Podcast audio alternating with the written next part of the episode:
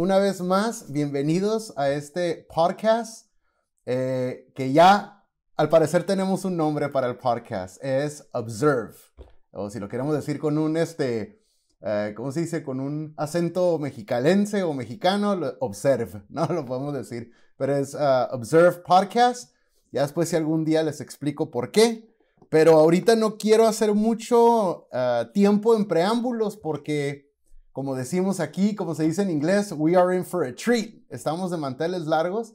Estoy yo bien emocionado y bien feliz por el invitado que tenemos hoy. Fíjense, yo, yo les había dicho eh, en la vez pasada, en lo de sugerencias y comentarios que hicimos, que a mí me gustaría hacer pláticas que fueran algo relajadas, que fueran padres, ¿no? Así. Entonces, uh, un segmento va a ser acerca de Nuestras pláticas van a ser de comida, de teología, de café, de arte, de diferentes cosas, ¿no? Entonces un segmento se llama, se va a llamar, habíamos dicho, ah, comiendo y cantando, ¿verdad? Eh, pero este segmento, cuando sea un poquito más teológicos, se va, más teológico el asunto, le voy a llamar café y cristología. Y hoy es nuestro primer video acerca de estos temas de café y cristología y ahorita voy a explicar por qué. Pero bueno, tenemos este, un invitado de honor hoy. Bueno, para mí es alguien que yo he seguido ya por algún tiempo. Me gusta mucho su manera de pensar, su manera de interpretar las escrituras y ver a Dios y ver la, vida, ¿no? En sí. Pero bueno, le damos una, una calurosa bienvenida desde Tepic, Nayarit, a nuestro amigo y hermano Josiah Hansen. Bienvenido, brother. ¿Qué tal? Gracias. Qué bueno. Gracias. ya, tengo, mi café listo aquí. Es todo, es todo. Café y cristología. Súper bien, súper bien. Este, Jesiah, antes de entrar al tema, este, pues sé que te llamas Jesiah Hansen, sé que tienes un podcast, este, y oye, de veras me siento así como que me intimido al hablar contigo porque yo creo que eres el podcast ahorita de los que más escuchan eh, en cuanto a eh, del mundo cristiano, ¿no? Por así decir. Este, y este es mi primer, mi segundo intento de hacer un podcast. Entonces, gracias, men, por este, tener, darte la, la oportunidad de, de, platicar con un total desconocido. ¿eh? Eso habla mucho de ti. Muchas gracias. No, muchas gracias. Es un honor estar aquí. Qué padre. Pues, uh, sé que estás casado con tu esposa Mimi. Ajá. Sí. Y tienes un niño, ¿verdad? Sí, un niño se llama Sawyer, tiene seis años. Ah, ok, ok. Chilo. Sawyer. Ah, me gusta el nombre. Soy. Este, ¿y tus, uh, cuántos días de casado? Ah, llevamos ya 11 años, entonces sí. Ah, nos casamos en el 2009, octubre por ahí. Ya. Órale, qué padre, qué padre, qué chilo. ¿Y este, y tu niño Sawyer cuántos años tiene? Seis años. Ah, seis años. Ah, ok. Yo tengo un niño de, digo, no me preguntaste, ¿no? Pero te quiero platicar. Yo tengo un niño de, de, 10 años, Joshua, y tengo una niña de 5 años, eh, Marina, Marina Joy, y tengo 13 años casado con mi esposa Lilia, que ahí está, que es la que me ayuda aquí con todo esto. Pero, este, qué padre, y este, y tú, el, tú tienes el podcast Armadillo, ¿no? Eh, cada jueves subes, procuras casi siempre subir eh, un episodio nuevo y eh, soy yo parte también de, los, ah, de las pláticas que das en ah, Patreon y todo eso y he sido muy bendecido por todo eso. Ah, muchas gracias. Gracias por el apoyo ahí. Y uh, sí, tenemos este podcast semanal, Armadillo, y algunos proyectos extras por ahí, pero ese es en el cual digitalmente me enfoco más. Y tratando de proveer contenido semanal. Qué chido, qué bien. Oye, por si no sabes, yo, yo, yo, vengo de la ciudad de Mexicali y allá no decimos chido, allá decimos chilo. No sé si lo habías escuchado alguna vez. Ya, que, crecí en Mazatlán, entonces ahí decíamos chilo, ah. pero ya, ya estando aquí en Tepic toda mi vida, ya se me pegó el chido.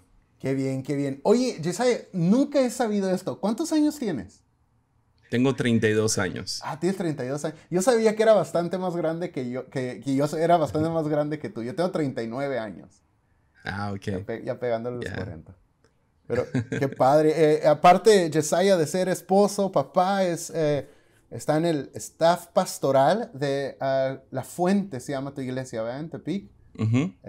Aparte del podcast, eres un conferencista reconocido, pero pues ahorita no hay congresos, ¿no? ¿A dónde?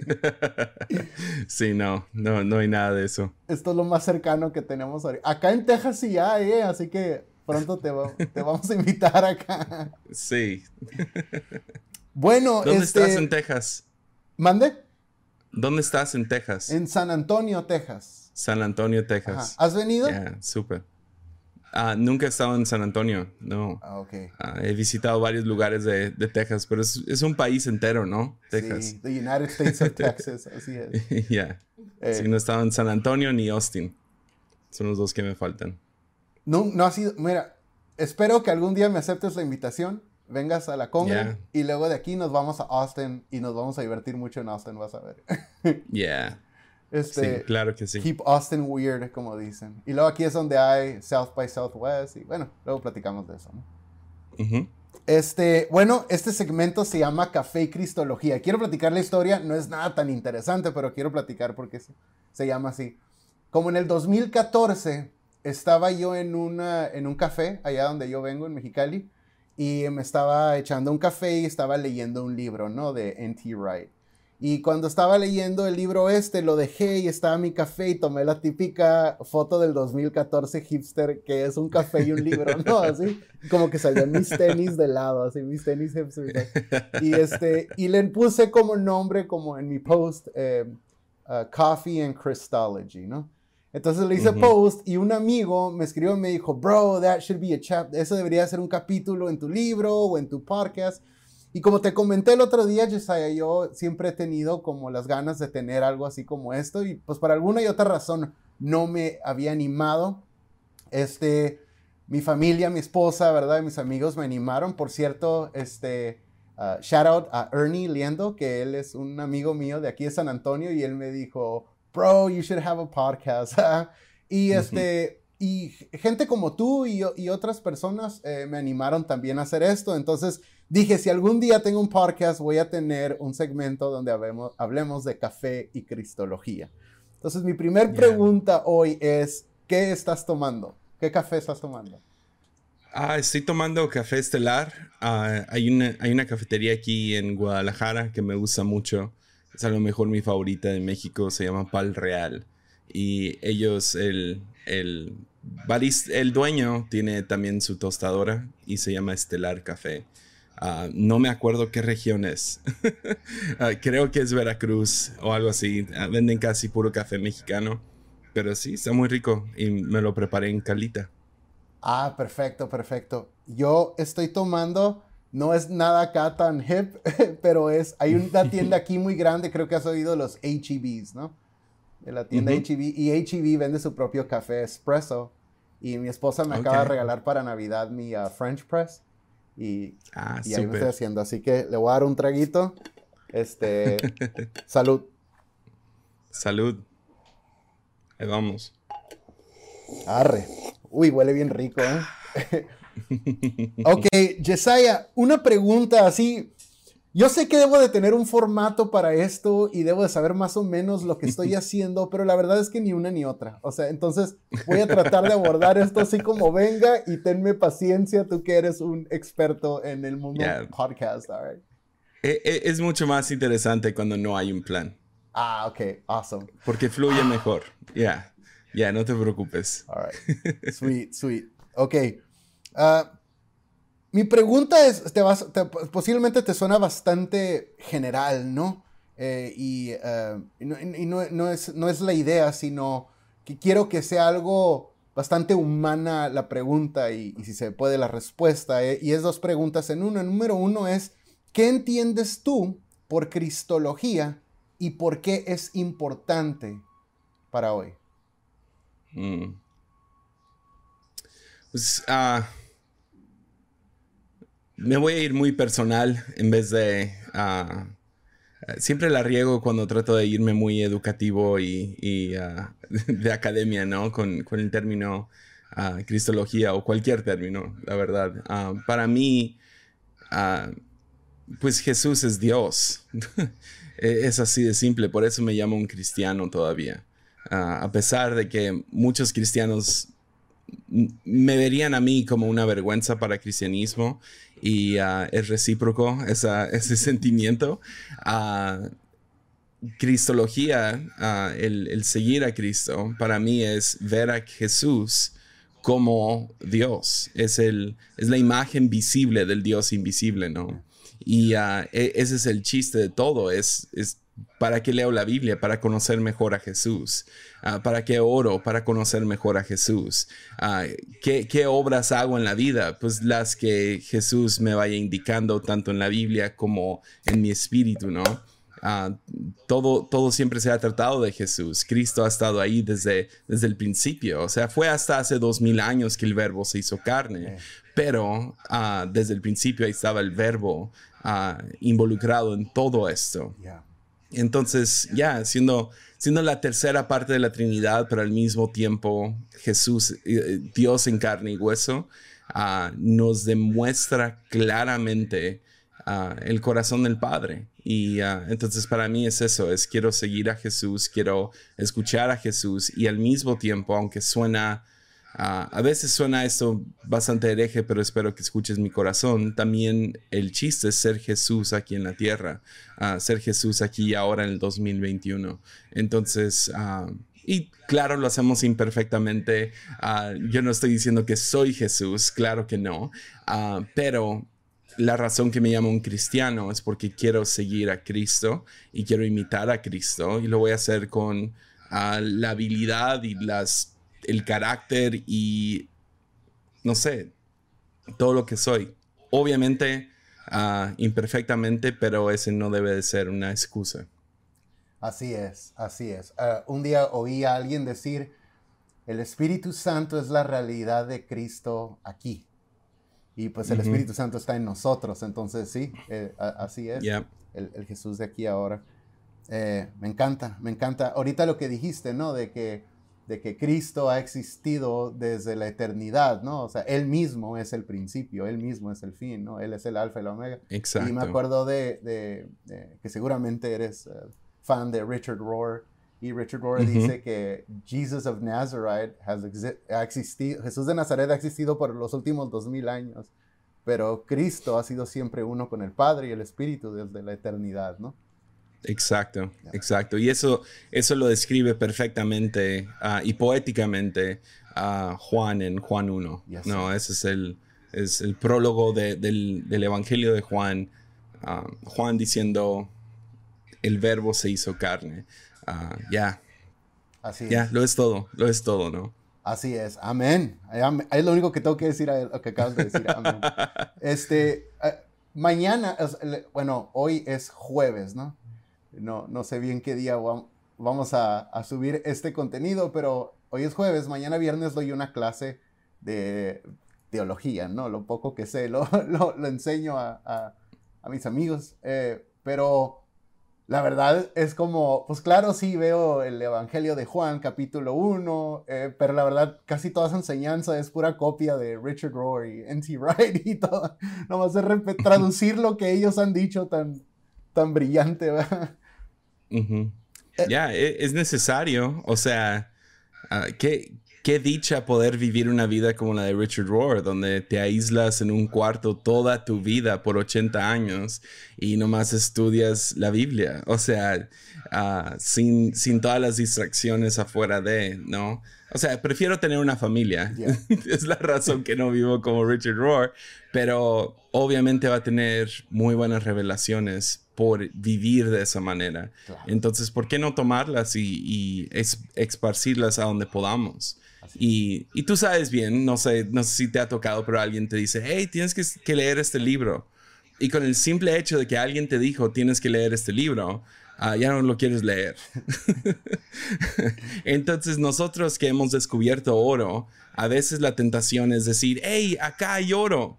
Ah, pero creo que se nos ha dado, si has descubierto oro, también se nos ha dado la responsabilidad de llevar ese oro a otros.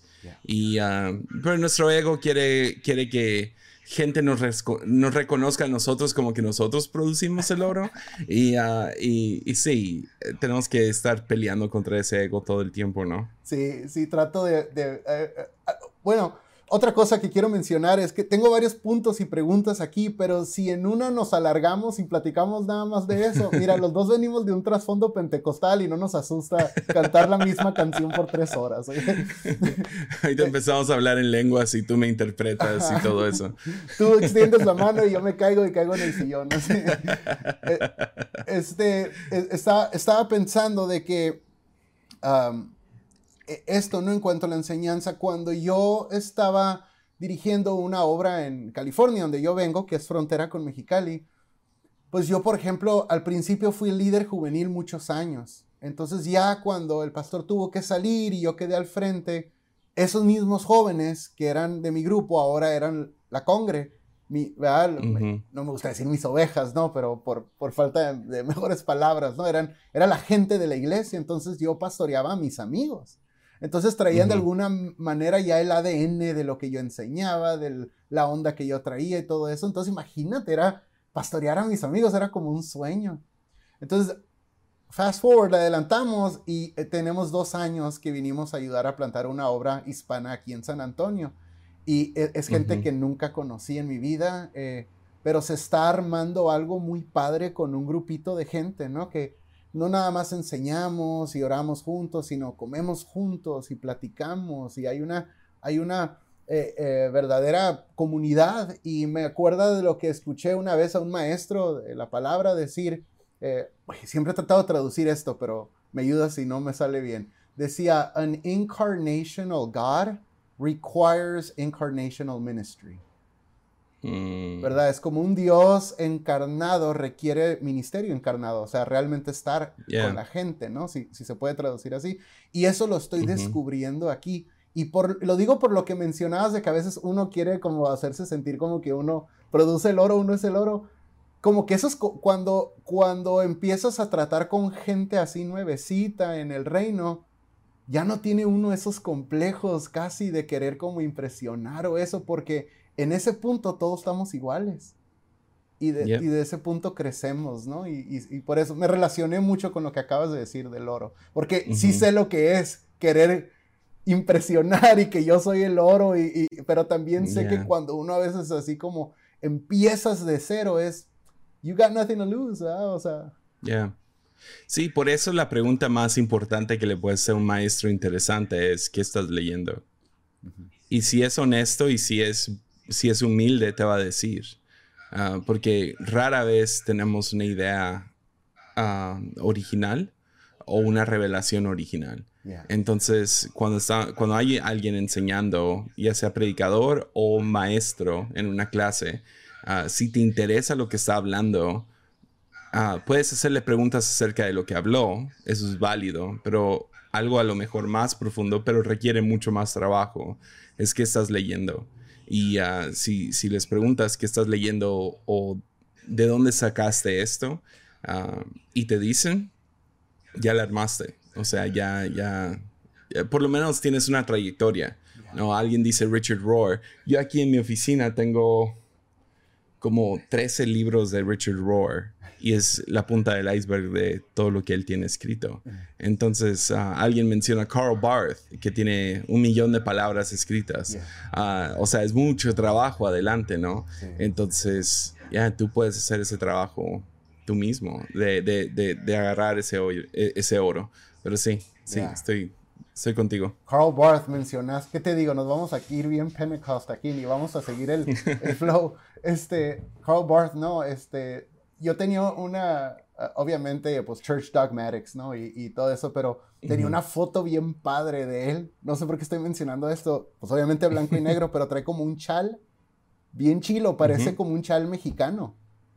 Y, oh, ah, y, una pipa y los lentes así como si trajera Tom Ford. Haz de cuenta un hipster así, pero pues obviamente de hace mucho tiempo. Pero hay una historia de él que me ha ayudado mucho, a mí me gusta, pues obviamente eh, hijo espiritual de, ah, Dietrich Bonhoeffer, ¿no? Y, uh, pues obviamente, eso, ni vamos a hablar de eso porque ya ahí sí no íbamos a hablar ya de otra cosa, pero este, eh, nada más rapidito para los que no saben, Dietrich Bonhoeffer, un uh, misionero, doctor, teólogo en la Segunda Guerra Mundial y googleenlo mejor, este, pero cuando estaba uh, en su lecho de muerte, este, um, Carl Barth y que está a punto de morir. Sí, me imagino que has oído esa historia, ¿no? Que, que le dice. No. Pues está a punto de morir y están como sus discípulos o sus estudiantes, ¿no? Diciéndole, pues maestro, sabemos que ya vas a partir a ver a tu Salvador cara a cara y pues creemos que hay algo más que nos puedes dar, ¿sabes? Como sea, tanta enseñanza, tanto dado, pero en su último suspiro decían, estás a un pelo, pelo de la eternidad, tienes algo más que, que, que, que ofrecer.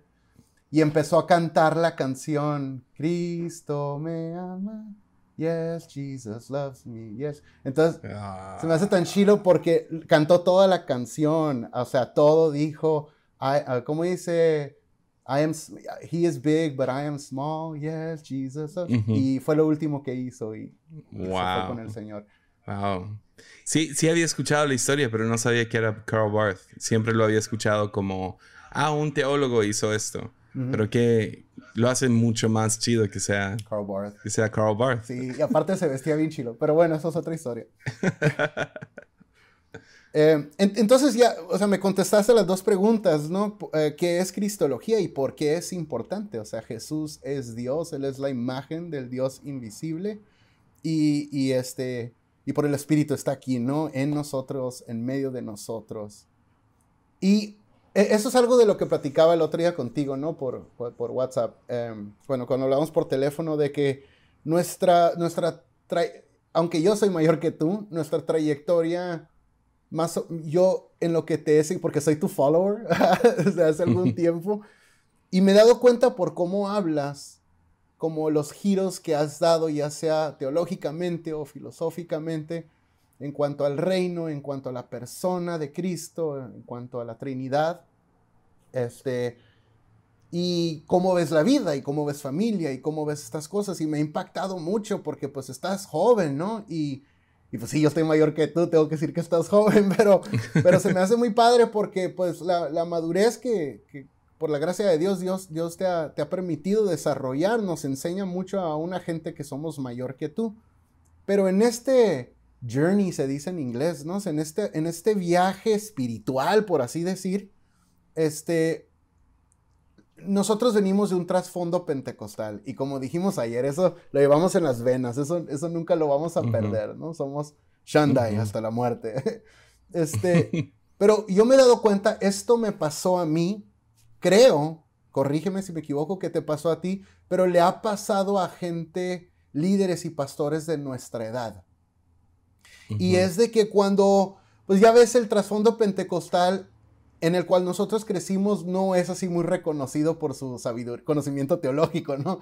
Entonces, cuando uno sale de ahí, no que salga, sino cuando uno busca otras avenidas doctrinales o teológicas más sólidas, como que lo primero con lo que te topas es reforma teológica, ¿no? Y uno se empieza a meter ahí. Y aunque hay oro ahí también, hay veneno ahí también, ¿no? Hay así como que aguas, ¿no? Es, it's dangerous there, hay, hay monstruos ahí a veces. Pero luego si tú sigues descubriendo la, la, pues, la narrativa bíblica y a la vez la, la, historia cristiana, te das cuenta que pues la historia cristiana no se limita a hace 500 años de la reforma, sino, o 100 años de, de pentecostalismo, sino, la, por ejemplo, la iglesia eh, ortodoxa del este, su ascendencia va hasta, creo que el apóstol Santiago, ¿no? Hermano de Jesucristo. Uh -huh. Entonces, uh -huh. cuando vas, yo no me considero un experto en esto porque te darás cuenta que no lo soy, pero te, va uno después descubriendo más acerca de la fe patrística, lo sacramental. Te he escuchado a ti decir, hablar acerca de, de, de los místicos, de la iglesia. Entonces, todo eso, platícanos un poquito de, de tu eh, viaje en cuanto a eso. No, no sé si te relacionas un poquito con esto.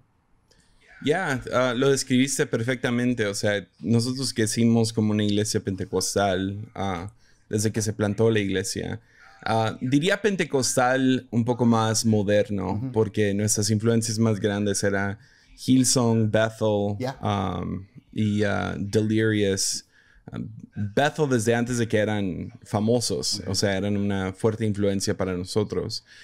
Y entonces no era como pentecostal como muchos en Latinoamérica piensan en pentecostal, que faldas largas y, y cosas así. No, no era... Um, Holiness Pentecostal, ah, que, que, es prevalente en todo, todo México y, y en Latinoamérica, donde uh, sí, diferentes denominaciones pues han abrazado eso, ¿no? De santidad y al mismo tiempo pentecostalismo. y entonces crecimos en eso y de repente, no sé, un... Ni me acuerdo cómo fue. Nomás hubo como que un día que me empecé a...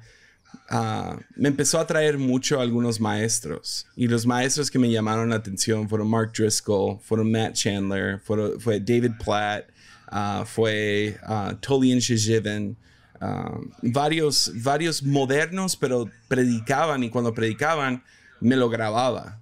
Entonces era como que otro nivel de predicación que yo agarraba de, de los pentecostales, que era más, ah, no sé si creciste así, pero era, era ya, ya que se acabe la prédica para regresar, para ya ir al tiempo de altar, ¿no?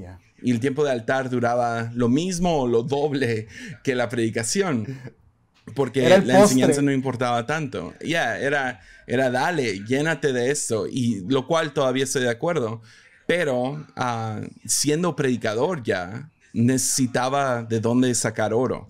Entonces empecé a escuchar a estos, estos diferentes, a estas diferentes voces.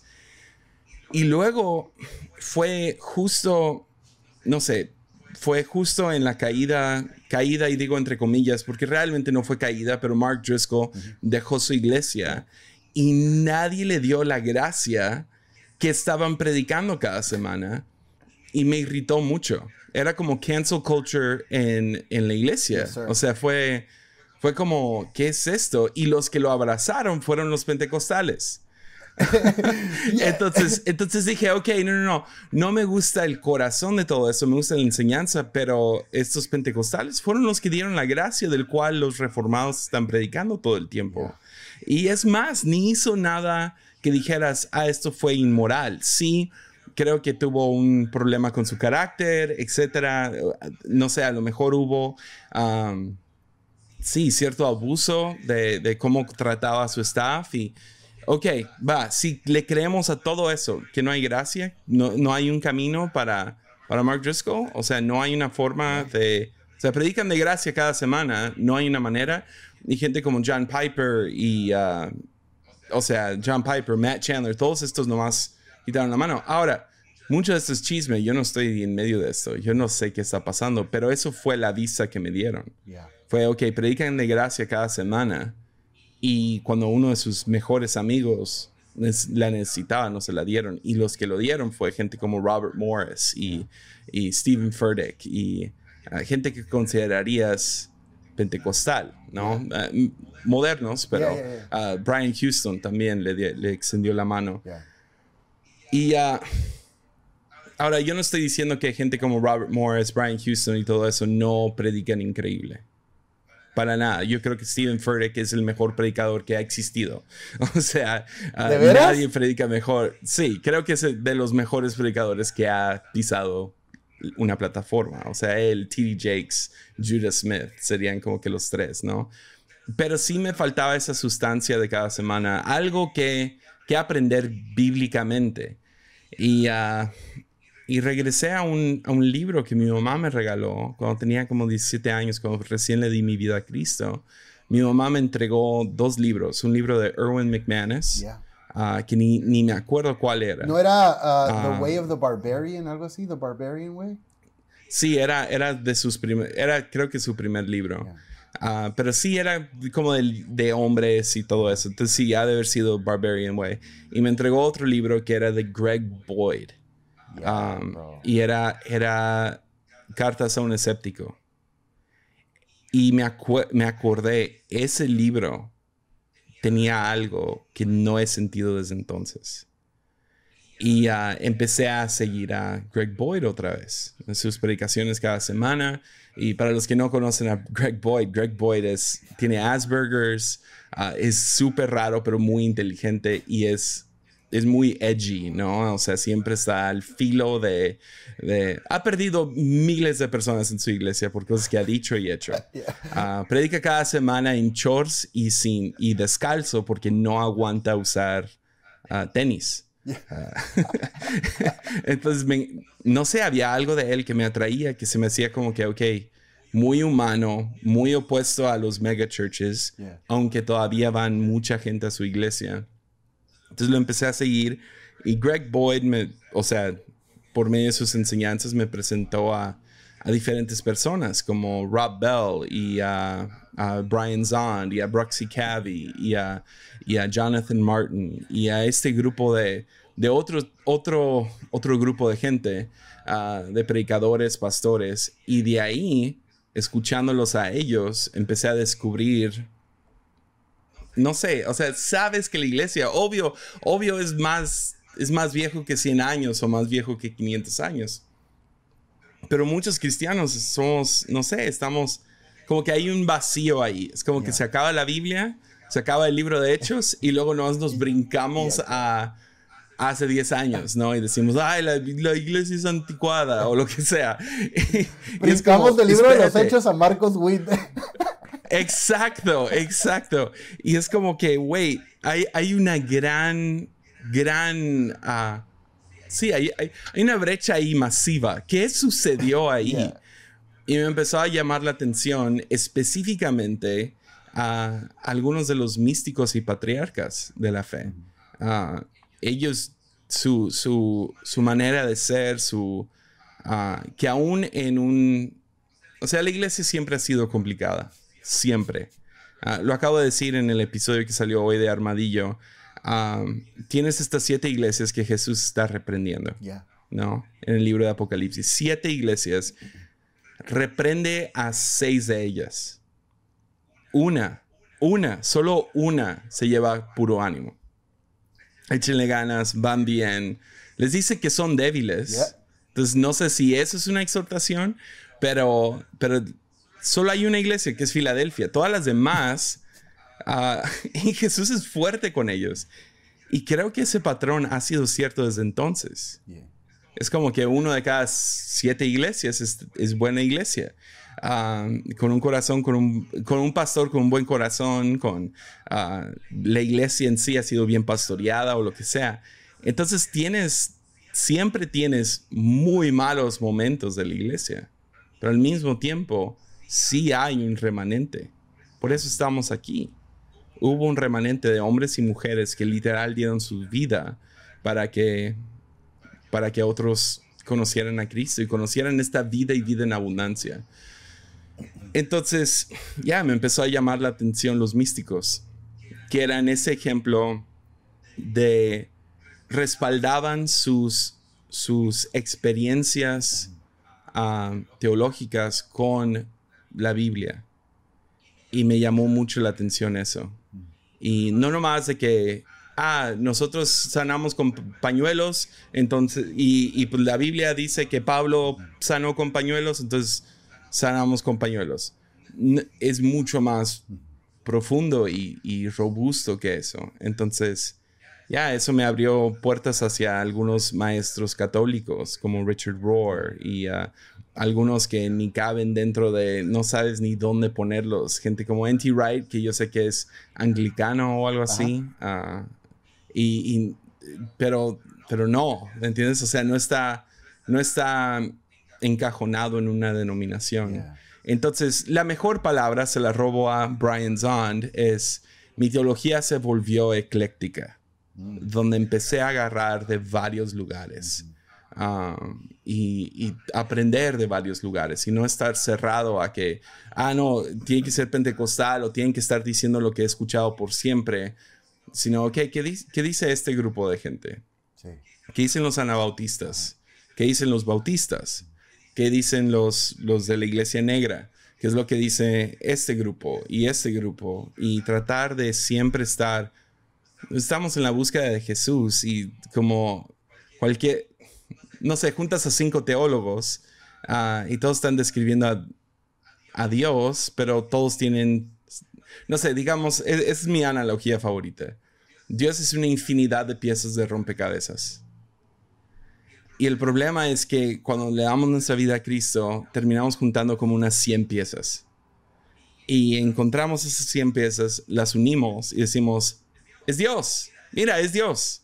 pero alguien más a lo mejor encontró otras 100 piezas y alguien más encontró 100 piezas. Y si te entercas en que tus 100 piezas son Dios, te estás perdiendo de lo vasto y amplio que es Dios. Entonces, yo quiero ver qué otras piezas tienen otros. A, lo mejor yo no los encontré por mí solo. Ah, que regresa a Encuentro Oro. Voy a ir a ver esas otras piezas del rompecabezas. Y a veces sí hay cosas que yo veo y digo, no sé, porque no concuerda para nada. Pero a lo mejor es porque me faltan las piezas que lo unen, ¿no? Entonces, por eso me gusta esa analogía de rompecabezas, porque no me deja juzgar demasiado fuerte a los reformados, digamos. Claro que los puedo juzgar por por lo menos lo que me hicieron a mí sentir, que fue, hey, predican de gracia cada semana y cuando llegó el momento no la dieron. Ah, pero al mismo tiempo, no los voy a juzgar por lo que enseñan, porque a lo mejor sí, ese, ese aspecto es un aspecto, pero Ah, no lo voy a juzgar como herejía o que no sirve o que es blasfemo o que no, que eso no es Dios. hasta que llegue el cielo, hasta que vea a Dios cara a cara, porque a lo mejor tienen piezas del rompecabezas, yo tengo otros y no he encontrado los que los unen. Sí. Wow. Sí, me encanta. Era, era lo que estaba pensando mientras hablaba, ¿no? Que vemos, vemos esta, la, el, por ejemplo, el pentecostalismo de los últimos 100 años, ¿no? Y luego, pues nosotros que hemos sido eh, parte de un mover más moderno, ¿no? Por así decir, de, ese, de ese mover. Y luego está la onda reformada, pero también está lo sacramental y lo patrístico y todo eso. Y como dicen acá en inglés, como de, there's, there's common ground, o sea, hay un lugar donde nos, en, medio de, de, todo esto y, y podemos agarrar. Y eso es sin meternos todavía en la onda wesleyana y todo, o sea, es, es, muy vasta la, la, hay mucha riqueza en, en la historia cristiana de dónde agarrarse, ¿no? Sí, y, y, la tentación es mirar a los del Evangelio de prosperidad y, y, decir, eso es, eso es manipulación y eso es malo.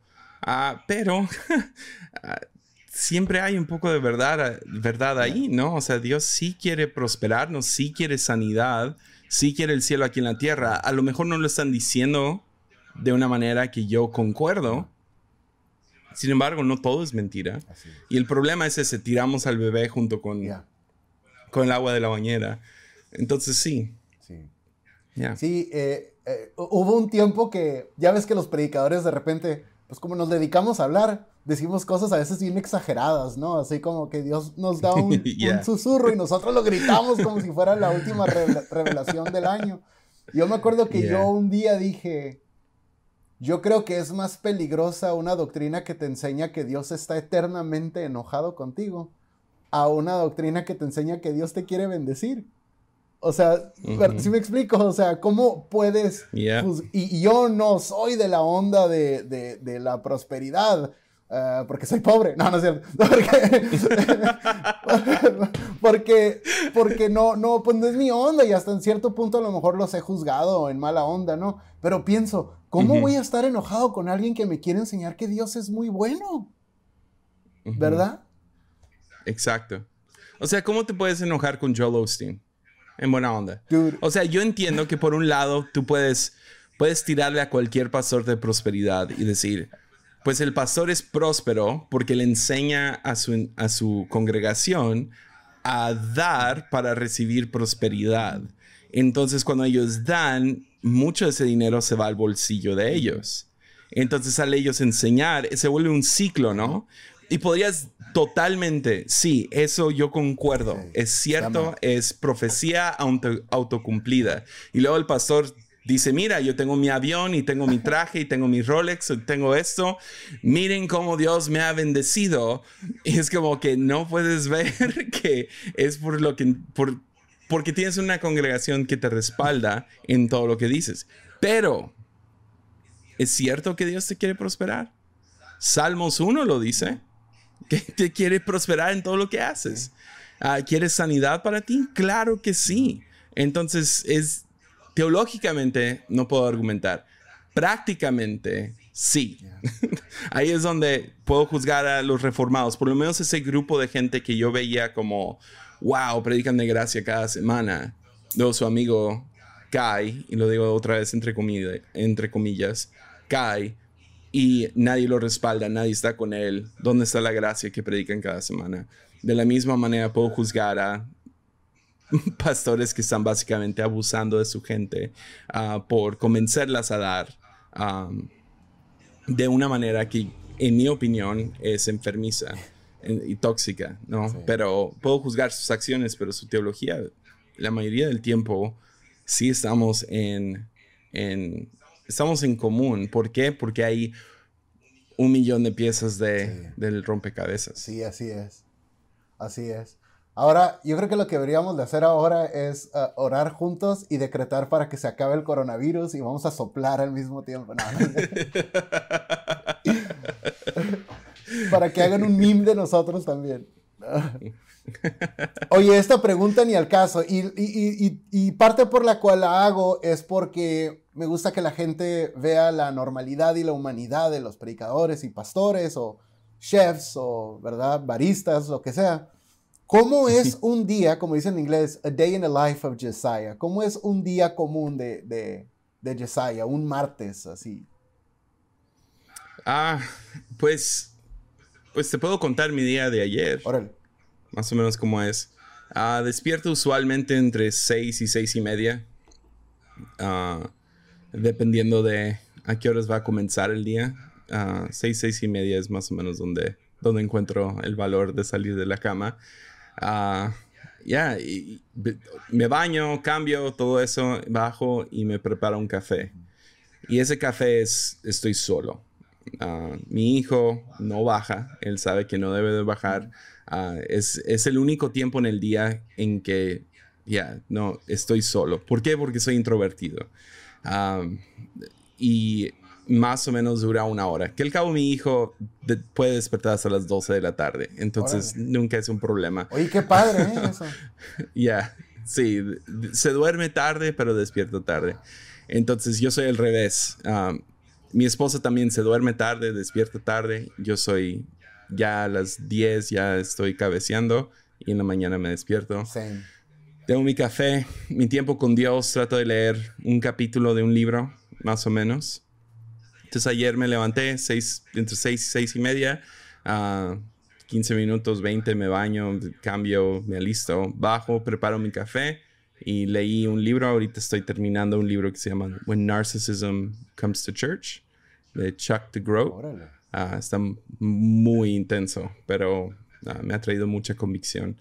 Entonces leí un, un, capítulo de eso, también oré un rato y usualmente si estoy leyendo un libro así, uh, trato de ok, por algo lo tengo en las manos, por algo me siento atraído a Él, entonces, ¿qué me quieres hablar, Dios? Y, uh, y, tomo un tiempo de reflejar en el libro y reflejar en lo que Dios me quiere decir. Um, a veces es la Biblia, a veces es un libro. Entonces, uh, ayer fue un libro y, uh, y sí, me senté un, no sé, dura una hora más o menos ese tiempo. Y más o menos a las 8 ya va bajando la familia. Ya los escuché despertarse y alistarse. Bajan a las 8, me prepara otro café para salir. Y desayunamos. Venimos aquí a la iglesia. Uh, estuve en juntas básicamente toda la mañana. Tengo tres juntas los martes. Estuve en junta tras junta tras junta. Luego ah, terminé de preparar mi episodio de Armadillo. En la tarde ah, voy a comer de 2 a 4. No como por dos horas, pero es ya, ahí estoy.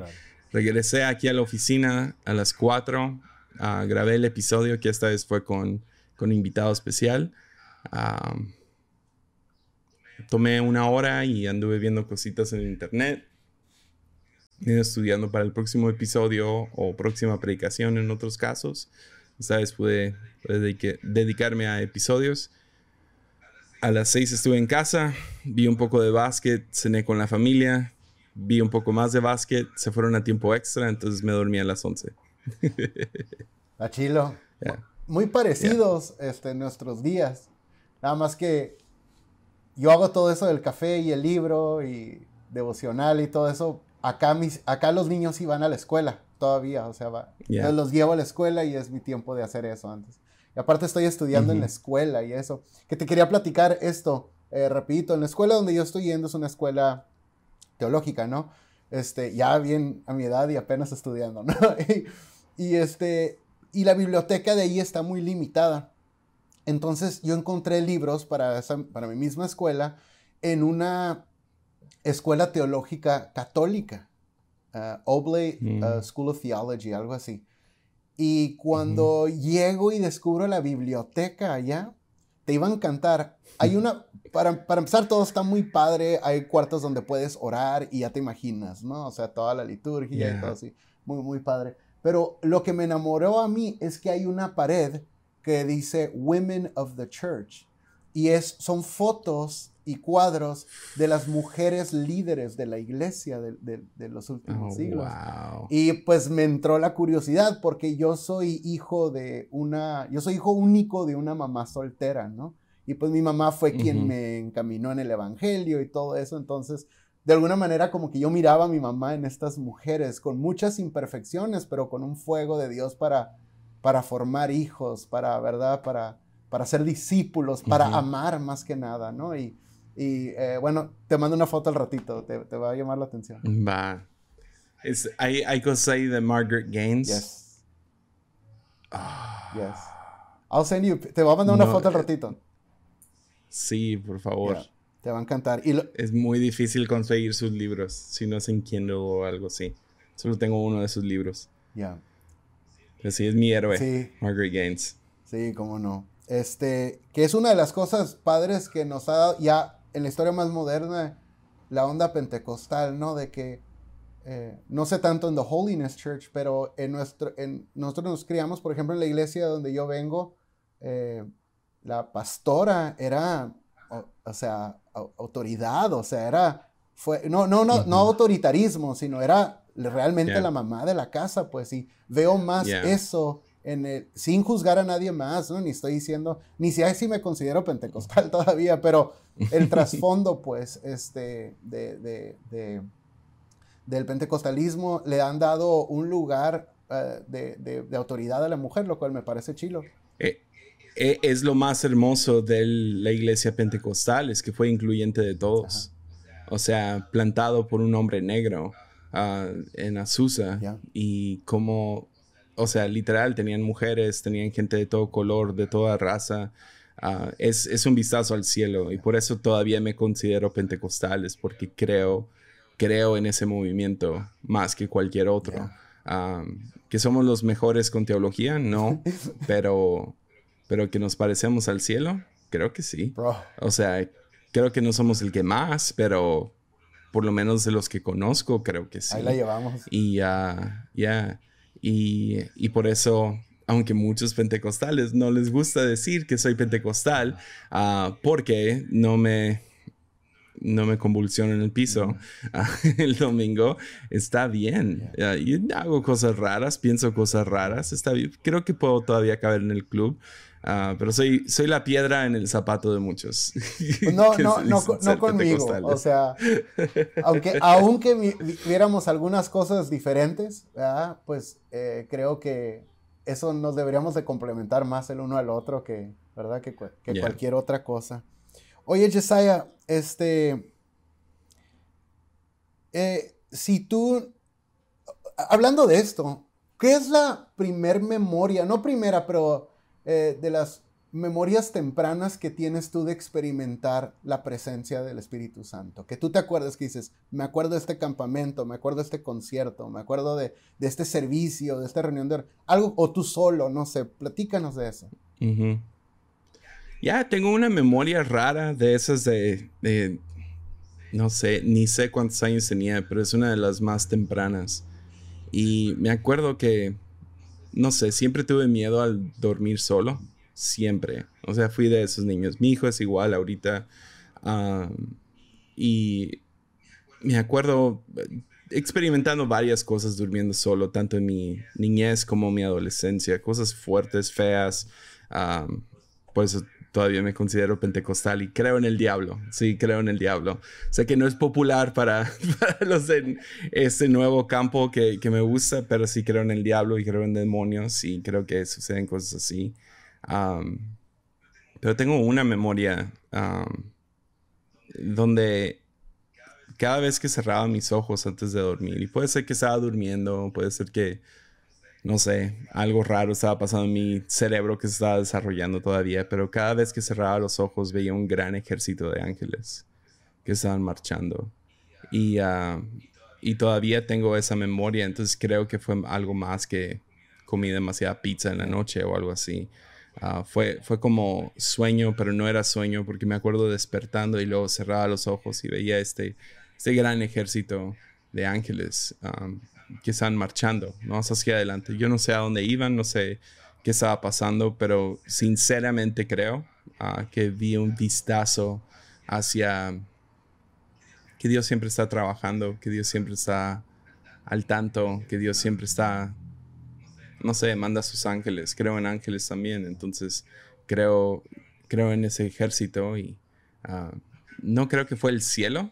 No, no, no fue, no fue ese el, la, idea. Fue más, lo que vi fue, fue más un ejército caminando. Ah, como que estaban listos para la batalla en todo momento. Entonces, siempre se me ha quedado grabado, aún en mis peores años.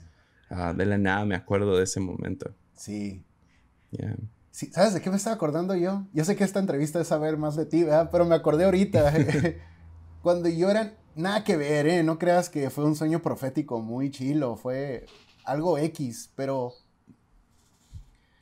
Cuando yo estaba niño, mi mamá y yo vivíamos en el área de Los Ángeles, California, y vivíamos en un depa ahí, chiquito. Y me acuerdo que yo tenía un montón de juguetes y los teníamos en una caja gigante en una esquina del DEPA. Y ahí estaban, pues, ¿no? En, en, en, el DEPA y de este lado, pues, estaba como la sala y la tele y todo eso, ¿no? Y arriba de la sala mi mamá tenía los típicos cuadros del Salmo 23 y así, no sé si te acuerdas, ¿no? Cosas así. Entonces, me acuerdo que un día salieron cucarachas eh, de, de mi caja, esa. Y mi mamá me dijo, ya no agarres esos juguetes, te vamos a comprar otros, hijo único, ¿no? te vamos a comprar otros, no, no, sé qué fue lo que me dijo, pero me dijo, ni se te ocurra acercarte, no. Y me acuerdo que me impactó tanto que cuando me iba a dormir y ahora, y pues hacía mi oración de niño para dormir, me acuerdo que esa vez muy raro y esa, me, me paré en la cama, era un niñito de unos seis años, y me paré en la cama y volteé a la caja donde estaba como lo sucio, ¿verdad? Y volteé para el, para el lado de la pared donde estaban los salmos y todo eso. Y como que Dios me hizo sentir que había esos dos caminos. Como el camino del llamado oh, wow. y el camino sucio. Y supe, sí está padre, pero siempre estuvo padre pero feo, porque siempre supe que tenía un llamado, pero siempre supe también que iba a batallar en otras áreas de impureza también, como que siempre iba a ser algo en mi vida eso, ¿no? Y, y se cumplió esa profecía, ¿no? O sea, siempre como, si me explico, o sea, cuando hay un llamado, o sea, sabemos que es un llamado también a vivir bien y todo eso, pero yo desde muy niño supe que iba a batallar con cosas, pues, en, en, el camino, ¿no? Este, y y pues bueno, eh, no sé por qué un niño de seis años supo lo que, lo que significaba esa, ese, no sé, encuentro, no sé cómo llamarle, porque no fue un sueño. Ya. Loco, ¿no? Yeah, wow. Me encanta, me encanta.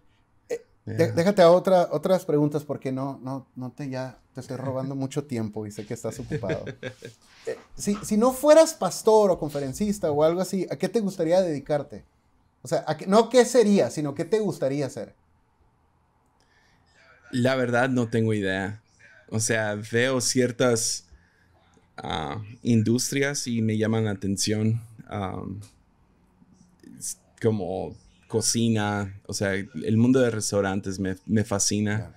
Ah, Anthony Bourdain es uno de mis héroes. Ah, todo, todo lo que él hizo, logró, todo lo que él habla, todo eso me llama mucho la atención. Ah, por otro lado, siempre me ha llamado la atención cualquier tipo de, arte, o sea, en cuestión de artes gráficas, como ah, ya sea una empresa de, no sé, de como The Ringer, que, hacen cosas de, de, deportes, pero es muy, ah, me imagino muy la oficina es muy juvenil y están todos emocionados por hacer podcasts, ¿no? Y ah, más, más me llama el lado donde hablan de, de películas y música y todo eso. Ah, deportes solo sigo básquetbol, entonces escucho sus ondas de básquetbol, pero así como que una franquicia de podcast, todo lo que es música, cine, entonces a lo mejor estaría en eso o tendría una, alguna cafetería, pero, pero sí, algo así, no sé, algo donde hago algo con las manos, aunque nunca he sido bueno con las manos, pero... Qué padre. Qué padre. Y no predicas mucho con las manos, ¿ah? Ah, trato de no hacerlo. Ah, siento que es agresivo. Entonces al principio sí lo hacía y, he tratado de, calmarme un poquito con, mis manos. Yo, yo, yo, trato de dejar de mover las manos y trato de dejar de reírme y no puedo, no puedo dejar de, sonreír. O sea, la neta, o sea, soy feliz, pero no tan feliz como parezco. pero no, puedo dejar de hacerlo, así que ora por mí. Este, yo, yo me considero... Prefiero eso, prefiero que estés feliz a que estés enojado mientras predicando. Ah, sí, sí. Antes. Muchos tienen la cara de enojado y no, no se lo pueden quitar. Entonces, dale gracias a Dios que tienes ese. Eh, que tienes esa falla, falla, y lo digo entre comillas, ¿no? Ah, de, de, sonreír demasiado. Sí, sí, sí, fui predicador enojón en, en, en, algún tiempo de mi juventud y por la gracia de Dios jamás volveré a hacer eso. Yeah. Oye, yo, yo me considero lo que le llaman un old soul, un alma antigua, ¿no? Yo, este, me gusta la música vieja, los carros viejos, las películas viejas, todo, pero todo el mundo tiene como su golden era, su, su era de oro, ¿verdad? ¿Tú qué hubieras querido vivir en otro tiempo o este? Uf.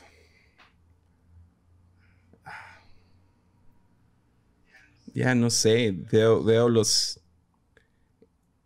los tiempos que más me llaman la atención ah, son como los... como 50, 60, pero en Europa. Ah, y gente como Ernest Hemingway, cómo vivían ellos, o aún gente como C.S. Lewis y ah, como que había una libertad y vino después de una pandemia y una guerra mundial, ¿no? entonces ese es mi, ese es mi deseo ahorita, es que en los próximos 20 años haya una resurgencia de, de, artistas, pero que tengan, no sé, algo como que peso en lo que hacen, ah, porque vivimos por medio de esto. Entonces, artistas se han vuelto, eh, espero que ya no tanto, pero se han vuelto un poco ah, más, se trata de la estética, ¿no? y se han, perdido, todavía existen buenos artistas, buenos comediantes, buenos autores, claro que sí, pero como que le falta un poco de vida a algunos. Ah, entonces ojalá y la pandemia se los dio. Entonces siempre me ha llamado la, atención esos tiempos, especialmente la película Midnight in Paris. Como esa, no sé, amo, amo el, mundo que creó ahí Woody Allen. Ah, de, este actor Owen Wilson caminando y conociendo a Ernest Hemingway y a, Picasso y a diferentes autores y no sé, siempre me ha llamado la atención eso de pasar hasta las 2 de la mañana en un bar y luego cambiarte de bar y irte a otro. siempre me ha llamado la atención. Chulada, ¿no? despertar. Hay una, hay una entrevista donde está hablando Dave Grohl, ¿no? El baterista de Nirvana y Foo Fighters, ¿no? El, el cantante Foo Fighters pero esa entrevista se trata, es un homenaje a David Bowie. Y mm. eh, justo antes de morir, David Bowie le manda una carta a Dave Grohl y le dice, mira, tengo estos proyectos. Y este es Dave Grohl del que estamos hablando, ¿no? Me gustaría hacer uno de estos proyectos para, para, para llevarlos a cabo contigo, ¿no? Cosas musicales y así. Y no le contestaba Dave Grohl, eh, a Dave Grohl, eh, David Bowie, hasta que un día, días antes de morir, le dijo, nomás le dijo, I wasn't made for this time. Y fue como su despedida, ¿no? Mm. O sea, le dijo, yo no fui hecho para este tiempo. Y me, me, gusta tanto ese corazón, me gusta tanto la idea. Amo a David Bowie, pero no quisiera que se me pasara el tren pensando así, ¿me explico? Exacto, ya, exacto. O sea, por algo estamos aquí ahorita y no creo en accidentes, no creo en coincidencias. Ah, sí creo en esas palabras que Ah, que escuchó Esther, que fue, naciste para un tiempo así. y es muy romántico el, no sé, voltear atrás. Para mí, a Midnight, Midnight in Paris o ver cosas así, o aún sentirme como, no sé, todo lo que, las únicas cosas digitales que tengo son las cosas que uso para, ah, que es mi compu y mi celular, y luego tengo como que mi micrófono y cosas así, ¿no? Pero ah, no me gusta leer en Kindle, no me gusta escuchar, aquí atrás tengo mi vinil, o sea, es es como me gusta escuchar música. Tenemos más en común de lo que creí, ¿eh? Ya. Y me gusta lo, lo, lo, que es táctico y lo que se siente y más, que, más que lo digital. Entonces, a lo mejor es porque estamos medio, nos han quitado todo lo que es físico, ah, pero, y entonces lo quieres más. Pero sí, todos mis libros son en físico. yo también. Ah, trato de mantenerlo así. Aparte, casi todo. Aunque estoy muy. Eh, ya. Aparte, casi todos mis libros los compro de segunda, entonces tienen que ser físicos a, a fuerza. Ah, nice. y me imagino que vienen todos ya. Ya. O sea, doblados. Sí, veo doblados ya, ya, ya subrayaron las partes chilas y, así, ¿no? Me contestaste una de las preguntas en la, en, en, la otra. Te iba a preguntar qué, qué, desearías ver de la iglesia, ¿no? Algunos quieren ver avivamiento, otros quieren que todo el mundo se aprenda la Biblia y así. Pero tú quieres ver, por lo que oigo, que de esta pandemia resurja el, el, el don artístico en, en, esta, en la iglesia, ¿no? Este. Ya, o sea, me gustaría... Uh, que naciera de esto una fe más robusta y que eso se, no sé, se penetre todas las áreas, ah, tanto de artistas como líderes, como ah, ya padres y madres, o sea, algo más robusto, porque si las cosas ah, antes de esta pandemia se sentían un poco sintéticas, se sentía iglesias, ibas a iglesias y mucho era puros agudos sin graves. o sea, era, era la idea, era, faltaba peso en lo que predicaban, en la alabanza, en, diferentes cosas. Entonces espero que, espero que todas las iglesias sobrevivan, pero no creo, porque eran puro, puro agudos. pero que las iglesias que sobrevivan esto, ah, que regresen con, con graves. graves. Oye, o sea, última, última pregunta y, ya nos despedimos. Bueno, e, esta no la tenía pensado, pero te la quiero hacer. ¿eh? ¿Qué recomendarías para alguien que está empezando un podcast como yo? Por ejemplo, a mí. ¿Qué, algo que me recomendarías? ¿Hacer o no hacer? Ya, ah, hay una montaña rusa de emociones con esto. Uh, 100% al principio ah, todo el mundo te escucha porque te conoce a ti. Y dicen, ah, qué chido, ah, Obed tiene un podcast. Entonces escuchan el primer, segundo, tercero, ah, tercer episodio y, y luego empiezas a, a, perder un poco de esos oyentes. por lo menos los que te escuchaban porque eras tú. pero eventualmente sube otra vez.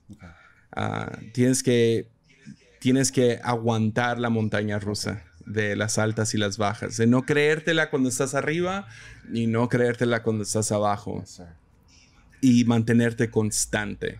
Uh, ese, es, ese, es, siempre mi, mi, lo que más le digo a, jóvenes que están comenzando un, un podcast o señores como tú. estoy bromeando, estoy bromeando. Es la verdad, tengo casi 40 años. no, pero todos los que están comenzando un podcast que, que se mantengan constantes, porque sí hay altas y bajas. Entonces, si te soy sincero, ahorita Armadillo está muy abajo. Ah, menos gente está escuchando el podcast ahorita de lo que lo han escuchado en el último año. Uh, o sea, de montañas rusas estoy en lo más bajo que he estado por un año. Y, uh, y sí, me pongo inseguro, me pongo, ah, ¿por qué vi los números? Me pongo, ¿qué puedo hacer para empujarlo más? Y empiezo a pensar y es como, uh, tuve que, literal ayer, tuve que tener un momento donde, ok, no, no, no. Ah, ¿Por qué hago esto? Pues la razón que empecé el podcast fue para aprender cosas nuevas quería aprender cosas teológicas y forzarme ah. a, a tener que aprender cosas. Entonces, para mí fue satisfacer curiosidad, pero también prepararme para el futuro. Entonces, un ejemplo sería, ahorita estoy en esta serie de las siete iglesias. es muy probable que los números están abajo ahorita porque series crean algo, algo raro en la mente de gente, que si te pierdes el primero o te pierdes el segundo y luego se van acumulando, dices, ah, tengo que, tengo que escuchar ahora dos horas en vez de una hora. No, tengo que que escuchar las siete horas, ¿no? Ah, para poder escucharla toda. Y ah, es lo malo de una serie. Pero para mí ha sido muy beneficioso. ¿Por qué? Porque hace un mes, dos meses, tú me preguntabas algo acerca de las siete iglesias y te decía algo ah, medio superficial. Era como que, yeah, sí, son las siete iglesias y Jesús les habla. Ahora ya las estudié por un mes y medio profundamente. Eso se me va a quedar grabado y como pastor, eso es, eso es nomás una más que poner en mi cinturón de, de Batman, ¿no? Es nomás un, una herramienta más para en el futuro, cuando esté preparando alguna predicación. Tengo algunos de estos versículos, a lo mejor no de memoria, pero los tengo sellados en el corazón. Entonces, cuando llegue el momento, los tengo. Entonces, ese siempre fue el propósito. Entonces, que yo vea los números y diga, ah, están abajo. Pues nunca fue el chiste tener números altos. Sí. Entonces no tengo que cambiarle nada.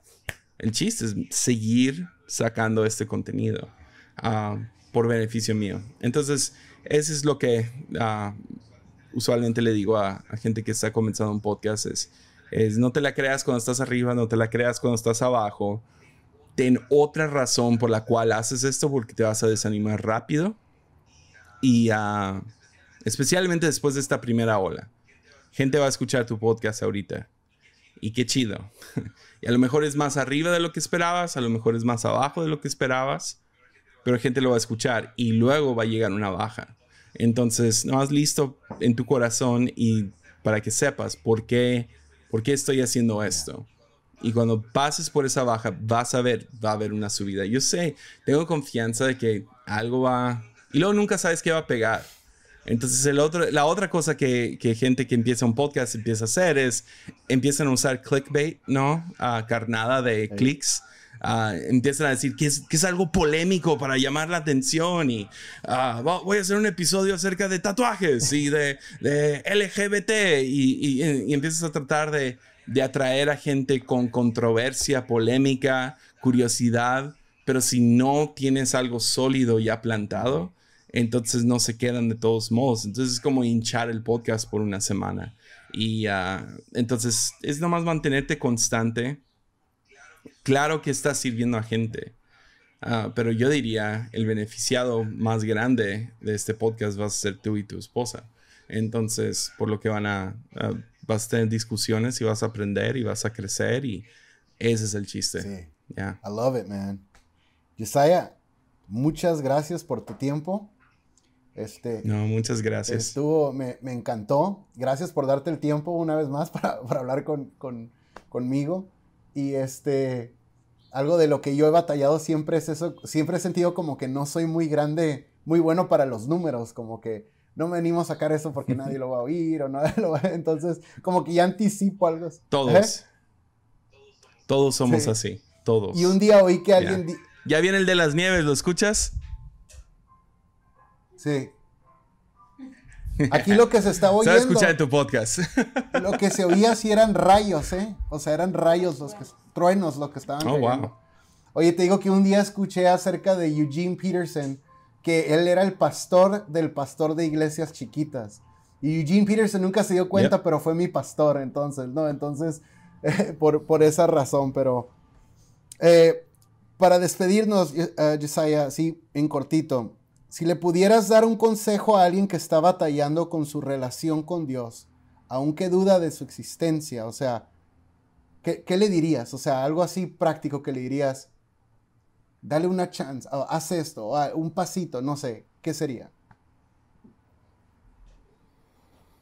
Háblalo con alguien. Ya. Si alguien está luchando, háblalo con alguien. Deja que Cristo sea encarnado en esa otra persona. I love it. Yeah. Súper bien. Yeah. Ahora sí ya terminamos, man. Chido. Te mando un abrazo a ti y a tu familia. Saludos a la Congre y este, pues vayan a escuchar Armadillo porque ahorita pues casi nadie está oyendo, por lo que no, no es cierto. Estoy desesperado. Sí, vamos a hacerles el paro, vamos a hacer... Este, muchas gracias por tu tiempo y este... No, gracias. Bueno, espero que no sea la última vez que platiquemos y este, y, lo que se te ofrezca, ahí estamos a la orden. ¿Cómo estás en Instagram? Nada más Josiah Hansen, ¿verdad? Sí, es lo bueno de tener un nombre raro. Eh, Josiah. tienes todos los, tienes todos los domains, ¿no? Dominions. Pues sí. Muchas gracias, amigo. Fue, fue muy divertido estar aquí. Contigo. Qué bueno que te gustó. A mí me encantó también. Y pues platicamos pronto. Nos despedimos, men. Sí. Chilo. Claro que sí. Bye.